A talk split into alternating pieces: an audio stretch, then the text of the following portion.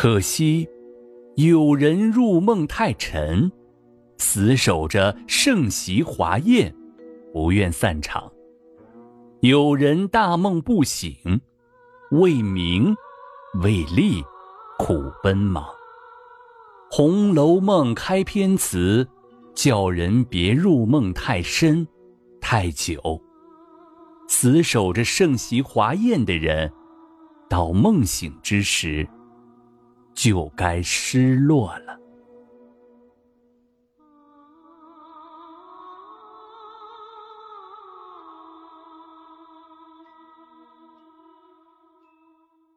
忙完中秋，王夫人想起思琪的事，让周瑞家的去问邢夫人如何处理。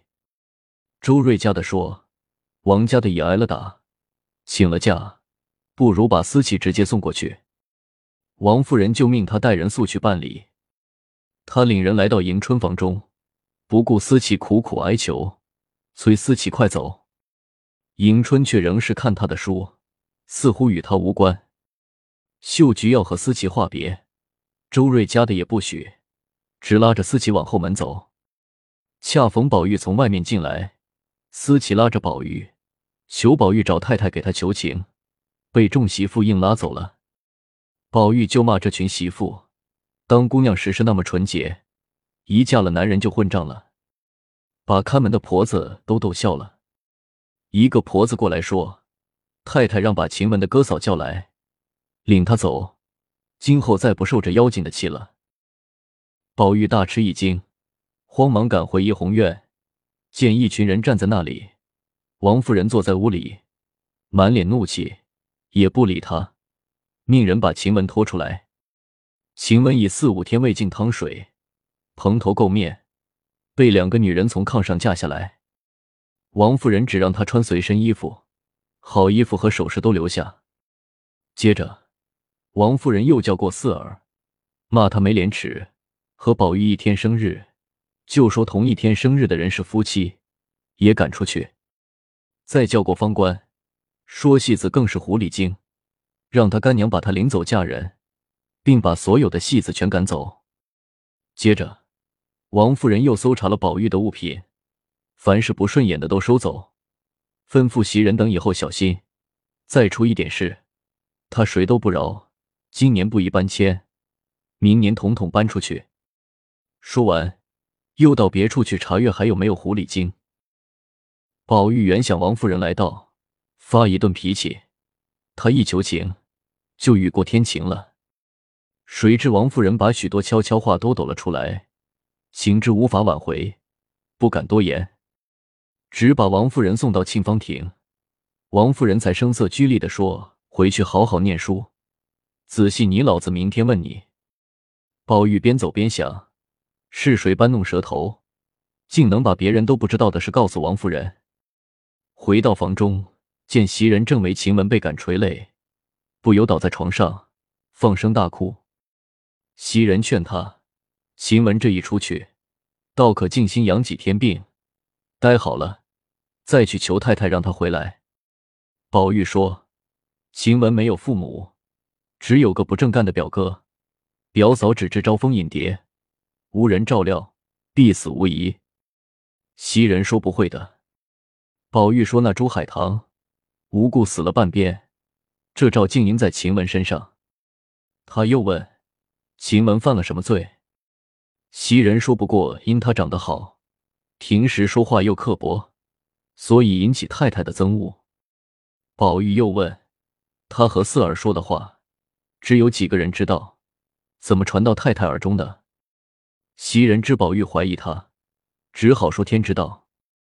宝玉让袭人把晴雯的东西送去，再烧上几吊钱，给晴雯养病，也算你们姊妹一场。袭人说：“他早想到了，到晚上派送马悄悄送出去。”宝玉安排好一切，悄悄来到后园门，买通一个婆子，把他领到晴雯的表哥吴贵家。他让婆子在外看风，自己进了屋，见晴雯躺在一领芦席上，幸亏被褥是他自己的。他本受一肚子委屈，到家又受了哥嫂的气，病上加病。方朦胧睡去，忽听有人叫他，睁眼一看是宝玉，不由又惊又喜，一把拉住他的手，哽咽了半天，才说：“我只当再见不到你了。”宝玉只是哽咽，说不出话来。晴雯要喝茶，宝玉找时，土台上有个熏得乌黑的吊子，找来个碗，又有油腥气，只得涮了两遍，用手绢擦了，倒上茶，一尝，又咸又涩，只好递给晴雯。晴雯如得甘露，一饮而尽。他愤然说：“我已没几天活的了，我只有一件不甘心，我长得好一些。”怎么就成了勾引你的狐狸精？早知今日，我当初就憋住了气。宝玉忙给他捶了一阵，才缓过来。他使劲一口咬断两根指甲，又把贴身小袄脱下，递给宝玉。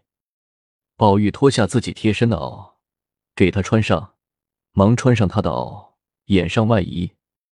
这时，晴雯的嫂子从外面回来，一见宝玉。如同苍蝇见血，以他听到二人说的话要挟宝玉与他 f o i，宝玉哪见过这个，吓得不知所措。那女人把宝玉拉到里间，搂到怀里，两腿紧紧夹住他。宝玉正挣不开，忽听外面有人问：“晴雯姐姐在这儿住吗？”那媳妇这才松开宝玉。来人进屋，却是刘嫂母女，奉袭人之命。送衣服或钱的，晴雯已气晕过去，那女人忙迎出来，收了东西。五儿瞅见宝玉闪身躲藏，就说：“袭人姐姐找宝二爷呢。”刘嫂说：“宋妈等着宝二爷回去关门呢。”宝玉趁势出来，如飞而逃。刘嫂母女忙追出来，让他不要急慌，免得被人碰上，倒不好看。宝玉回到园中，心还突突乱跳。回到怡红院，扯了个谎，说是到薛姨妈家去玩了。宝玉胆小，夜间醒了就叫人。晴雯睡觉惊醒，都是晴雯陪他睡。今日袭人只好搬进来陪他睡。夜间宝玉醒来，又叫晴雯，袭人忙起来给他倒茶。宝玉吃了茶，再也睡不着。直到五更才睡着，却见晴雯走进来，说：“你们好好过吧，我们从此别过了。”说完就走。宝玉忙叫，把袭人惊醒。宝玉却哭着说：“晴雯死了。”袭人忙劝他，他恨不得立时天亮，就派人去探听。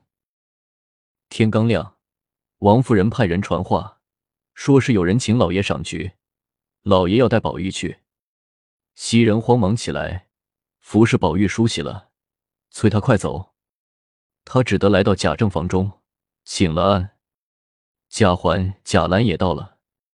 贾政说：“论读书，宝玉不如你们；论吟诗作对，你们不如他。今天去，众人要你们作诗，宝玉须助他二人。”王夫人从未听贾政夸过宝玉，不由心花怒放。待爷儿四个走了，正要到贾母房中去，方官的干娘来了，说是方官与欧官、蕊官自出去，寻死觅活，只要绞了头发当姑子去，饭也不吃，打骂也不怕。三个干娘没办法，请王夫人发落。王夫人还叫他们打。正好，水月庵的智通与地藏庵的元信来到，要收三个女孩当徒弟。王夫人顺水推舟，答应下来。随后，王夫人来见贾母，先说了方官跟了智通，欧官、瑞官跟了元信出家的事，又说撵了晴雯。贾母说晴雯不仅生的讨人喜欢，针线上又是第一，有些惋惜。王夫人就说晴雯病了十多天，请大夫看了，说是女儿痨，别传染大家。贾母只得作罢。邢夫人来接迎春回去，过几天，迎春打扮了，来拜别贾母。凤姐儿也来送行。迎春走后，王夫人说起宝钗突然走了，问李纨，李纨说她知道，但不知为什么还不回来。凤姐儿说是因为抄检大观园，他避嫌疑才出去的。王夫人派人请来宝钗，让她不要疑心，搬回园中住。宝钗谢绝了，说是因为大了，再住也不方便，加上母亲有病，还要操持哥哥娶嫂子，家里离不开人。为了避免人贪走近路，出了事不好看，也要把角门锁了。又劝王夫人凡事不可铺张，该省的就要省。凤姐儿先点了头。王夫人只好随宝钗的便。宝玉回来，说是老爷们还没散，让他们先回来。王夫人问：“今日丢丑没有？”宝玉说：“不但没丢丑，还拐回许多东西。他让婆子从二门小厮手里接过奖品，说都是哪位老爷送的。他与环兰每人一份，又从怀中掏出一个檀香护身符。”说是庆国公单赏给他的。随后，他谎称骑马颠的骨头痛，匆匆回园。麝月、秋文带两个小丫头迎到上房外，宝玉就把奖品让秋文拿着。他边走边说：“真热。”把礼服脱下来，交给麝月。秋文见宝玉的衣裳都是晴雯的针线，不由长叹说：“真是物在人亡了。”麝月忙拉他一把，岔到别的话题。宝玉只当没听见，说：“我要走一走，让麝月、秋文把东西先送回去。”二人一走，宝玉来到一块山石后，问小丫头：“袭人打发人去瞧晴雯了没有？”一个说：“派送妈妈去了。”回来说什么？回来说：“晴雯姐姐直着脖子叫了一夜。”今儿早起就只有倒气的份儿，叫的是谁？叫的是娘，还叫了谁？不知道。另一个丫头机灵，忙说：“她拼着挨打，偷偷去看晴雯。晴雯见她来了，拉着她的手问宝玉，她让晴雯等宝玉。晴雯说他不是阎王沟去的，而是玉皇请了去当花神。”宝玉未正三刻才能到家，他必须未正二刻就上任，不能等。果真，晴雯在未正二刻咽了气。宝玉催问：“当了什么花神？”小丫头说是专管芙蓉花的。宝玉回屋穿上外衣，只说是去看黛玉，偷偷来到桂儿家，想记一下晴雯。谁知桂儿夫妇已把尸体送去火化了。他见屋门上锁，站了一会儿，只好回园。到了潇湘馆，黛玉去宝钗处了，来到恒芜院，家具已搬个一空，才想起宝钗已走。这时，王夫人的丫头找来，说是老爷回来了，又得了好题，让他立即去作诗。他只好来到贾政的书房。贾政与下属官员谈论，说是当年有一位恒王。出镇青州，他最爱女色，选了许多美女练习行兵布阵取乐。其中有个林四娘，姿色最美，武艺最精，恒王就让她统领美女，称为鬼画将军。一年，盗贼起事，攻打青州，恒王轻敌战死，官员们吓得或要开城降贼，或要弃城逃跑。只有林四娘率众美女夜袭贼营，杀敌无数，终因寡不敌众，全部壮烈捐躯。当今天子追及此事，对林四娘大加褒奖。他就以此为题，让宝玉还兰各作一首怀古诗。贾兰先写了一首七绝，众人称赞不迭；贾环写了一首五律，众人又夸。宝玉认为这种题材用律诗绝句。由于受字数的束缚，难以抒发感情，只有用歌行体，才能尽意。贾政备了纸笔，笑着说：“你念，我记。若不好，当心我捶你。看你还敢大言不惭。”宝玉应一句，贾政记一句，众人品评一番，齐声称好。待到转韵，众人更叫绝。待到铺叙。众人齐赞委婉，贾政却怕累赘。宝玉文思如泉，一气儿收了尾，众人更是赞不绝口。只有贾政说：“到底不大贴切。”去吧。三人如逢大赦，急忙出来。宝玉回园，满心凄楚，见到池岸芙蓉，更加思念晴雯。但想到她成为芙蓉花神，又感欣慰。想到未能吊唁她，回房后连夜写了一篇祭文，取出一幅晴雯喜爱的冰胶咒，用公楷誊上，题为“芙蓉女儿蕾”，前序后歌。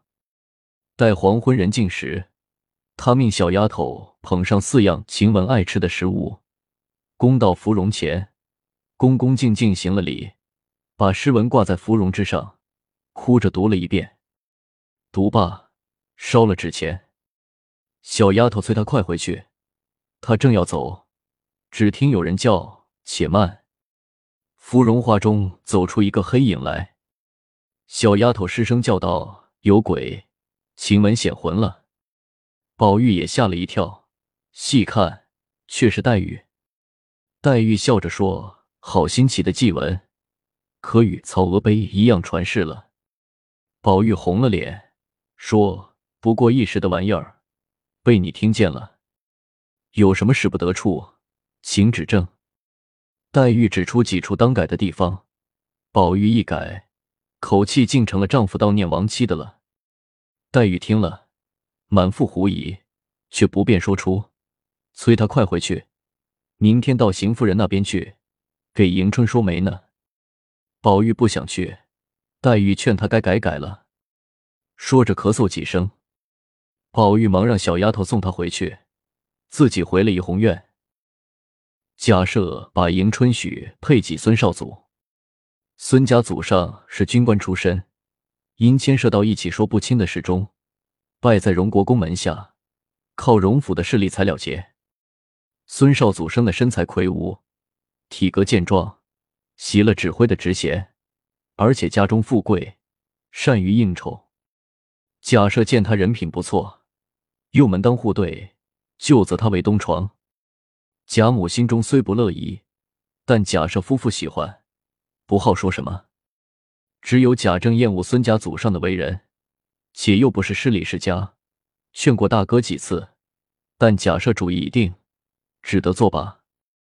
次日，宝玉过去应酬一下，听说婚期就在今年，还要陪送四个丫头，不由感叹世上又少五个亲近人了。每天到紫灵洲一带徘徊。这天，香菱过来，见宝玉望着灵洲发呆。不由问长问短，宝玉一一答了，请他去吃茶。他要找琏二奶奶办了正事再去。宝玉问是什么正事，却是薛蟠左挑右拣，终于定了亲。女家姓夏，别的财产不说，上桂花种了几十顷，京城一带的桂花局都是夏家开的，就叫桂花夏家。他家什么人都没有了。只他母女二人，就是定的日子太急，把薛家的人忙坏了。说完，匆匆到李纨处找凤姐儿。宝玉因忧心忡忡，生下病来，医生看了，开了药，让百日不得动油星，不许出门。他只有在怡红院里疯，把人们想不到的花样都玩了出来。迎春出了嫁，薛蟠成了亲。薛蟠的妻子名叫金桂，论心眼儿不比凤姐儿差，只是自幼跟着寡母过，娇惯坏了，在家中对丫头不打就骂，到了婆家更是出威风来。他带来的丫头名叫宝蟾，二人一唱一和，先把香菱镇住，硬改名为秋菱，接着又算计薛蟠。薛蟠是喜新厌旧的性子，新鲜头上对他百依百顺。新鲜劲儿一过，便想炸翅儿。金贵就往床上一躺，又哭又嚎，不吃不喝。薛姨妈安慰了他，骂薛蟠一顿。薛蟠只有向他赔礼。从此他得寸进尺，小事小闹，大事大闹，把薛家闹得乌烟瘴气。他又让宝钗勾搭上薛蟠，把香菱当粗使丫头使唤，想方设法安排陷阱，折磨香菱。随后，他又想挟制薛姨妈和宝钗，宝钗随机应变，他也无法可想。宝钗见香菱被折磨的不成人形，就要了过来，跟薛姨妈一起过，由着金贵主婢与薛蟠闹去。薛蟠忍无可忍，跟上几个人出门做生意去了。金贵无人可闹，迁怒宝蟾。偏巧宝蟾和他一样性格，撒泼打滚，寻死觅活，主仆二人闹了个痛快。迎春回家归宁，哭哭啼啼，把满腹委屈倒给王夫人。那孙少祖贪淫好赌，家中的丫头媳妇被他阴变，他一劝，就骂他是醋之子老婆挣出来的，还说贾府花了他家五千银子。拿他抵债的，颠倒说荣国公羡慕孙家的富贵，巴结上他爷爷的。按辈分，他和贾赦是弟兄，还是迎春的叔叔呢？邢夫人又不是他亲娘，有苦只能向王夫人诉。王夫人只有埋怨贾赦不听贾政劝告，后悔也晚了，吩咐宝玉不许在老太太面前露出一句。王夫人虽是迎春的婶子。但迎春是在这边长大的，自然跟母女一样。迎春在这边过了三天，才到那边见邢夫人，又住了两天。孙家来人把她接走了。宝玉向王夫人提议，不如把二姐接回来，仍住大观园。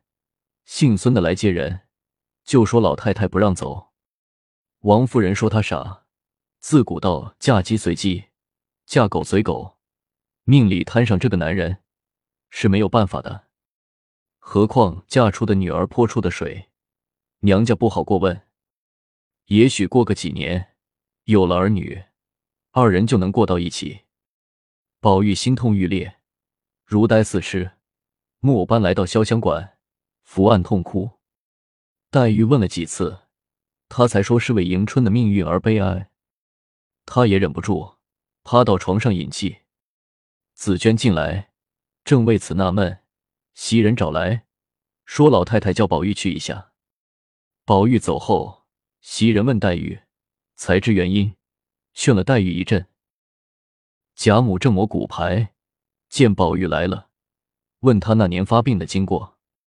宝玉说：“他只觉被人迎头一棍，眼前漆黑，接着就见到处是妖魔鬼怪，随后头痛的什么都不知道了。”后来见一片金光，鬼都躲了，病就好了。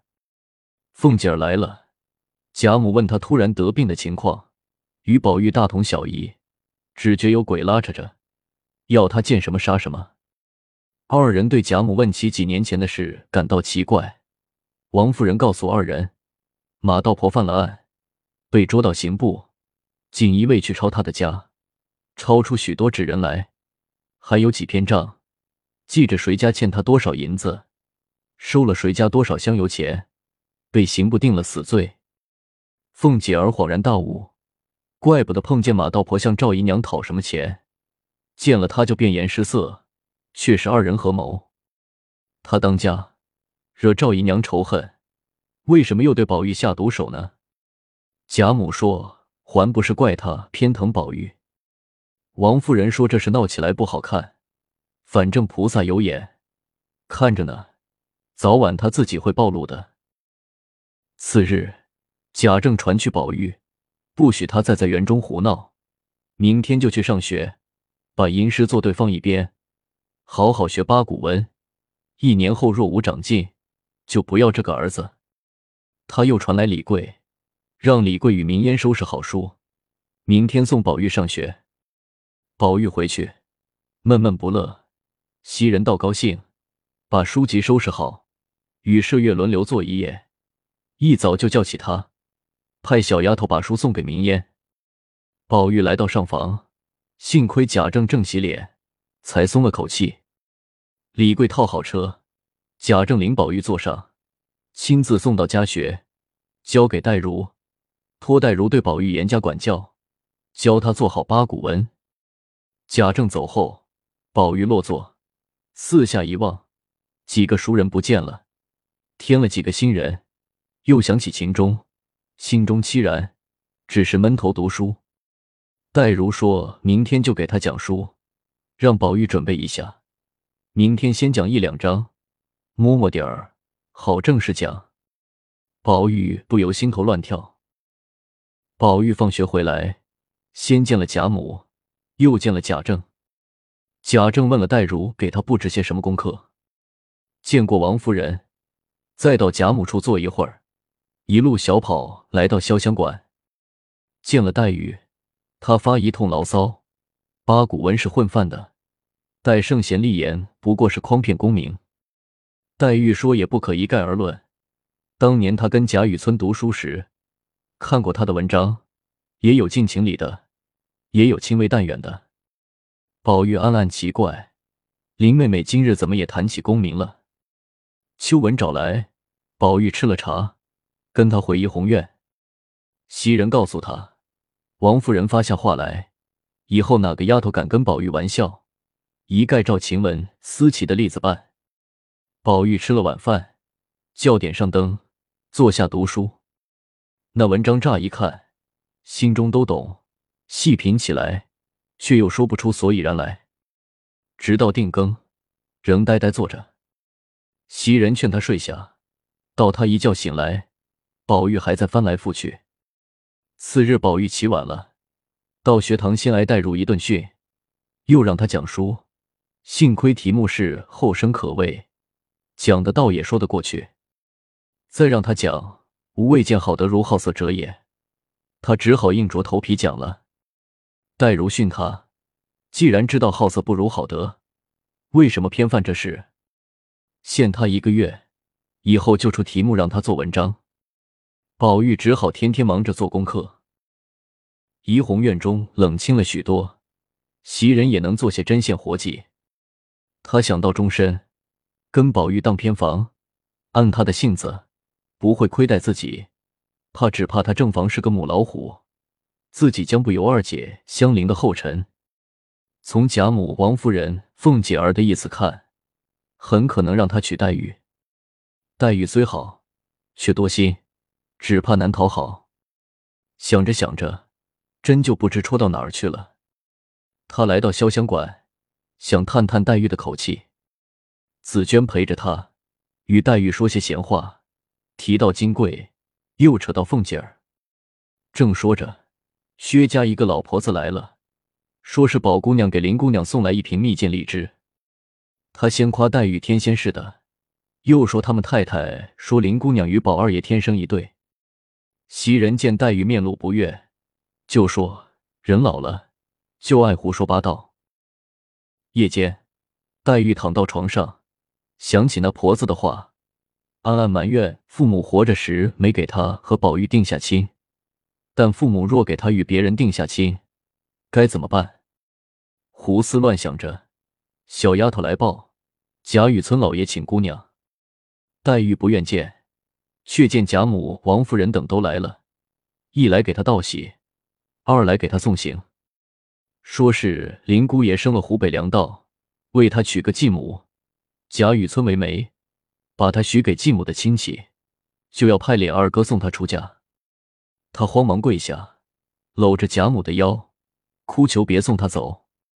贾母却说：“做女孩子，早晚要嫁人，老在这儿算什么？”任他哭求，贾母就是铁心送他走。他站起来，走出门，宝玉来向他道喜。他恨宝玉无情无义，宝玉却说黛玉早许配给他了，让他瞧瞧他的心。用小刀在胸前一划，鲜血直流，却没有心，大叫一声倒下了。他抱住宝玉，放声大哭。只听紫娟喊他：“姑娘，掩住了，快醒醒！”他才知方才是一场噩梦，看枕头已湿透，衬衣被冷汗浸得冰凉。他让紫娟给他盖好被，神不守舍的哭了一阵，又胡想了一阵，想坐起来，窗缝里吹进一丝冷风，直吹得汗毛倒竖。才要睡去，忽听家巧乱叫，看看窗纸，渐渐亮了起来。他觉得喉咙一阵甜腥，忍不住咳嗽起来。紫娟惊醒了，连忙起床，捧着痰盒接了痰，劝他注意身体，不要乱想。紫娟换了痰盒，让雪雁去倒。雪雁拿着痰盒来到外面，才看清一盒子痰都带着血丝儿，不由惊叫一声。黛玉问他怎么了，他支吾说差点掉了痰盒子。黛玉已猜知痰里有什么，带他进屋，还用手帕擦泪，已明白有八九分，不由心中凉了半截。紫娟劝他想开些，何况老太太、太太这么疼他，谁知这一劝，反倒想起梦中贾母对他冷酷无情，心中猛一撞，两眼一黑，神色巨变。雪雁给他捶了半天背，才吐出一口血痰来。随后昏昏躺下，紫娟、雪雁脸都吓黄了。紫娟示意雪雁快去叫人。雪雁才出门，见翠缕、翠墨笑嘻嘻的走来，说是姑娘们都在四姑娘处看画呢，请林姑娘快去。雪雁忙压低声音，把黛玉的情况说了。二人埋怨她为什么不去告诉老太太，她说这就要去。黛玉听见外面有人说话。让他们进来。二人进去，知武说请姑娘去看画，不知姑娘身上欠安。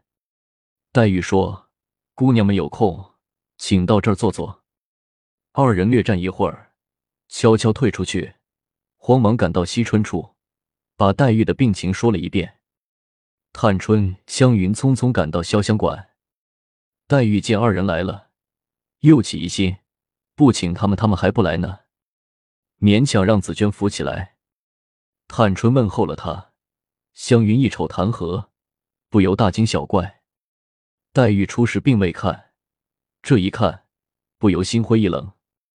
探春忙说：“不过是肺火上升，带出来一些，偏是云丫头歇歇事事的。”二人起身，叮嘱了两个丫头好好服侍姑娘，就要告辞。故事未完，精彩待续。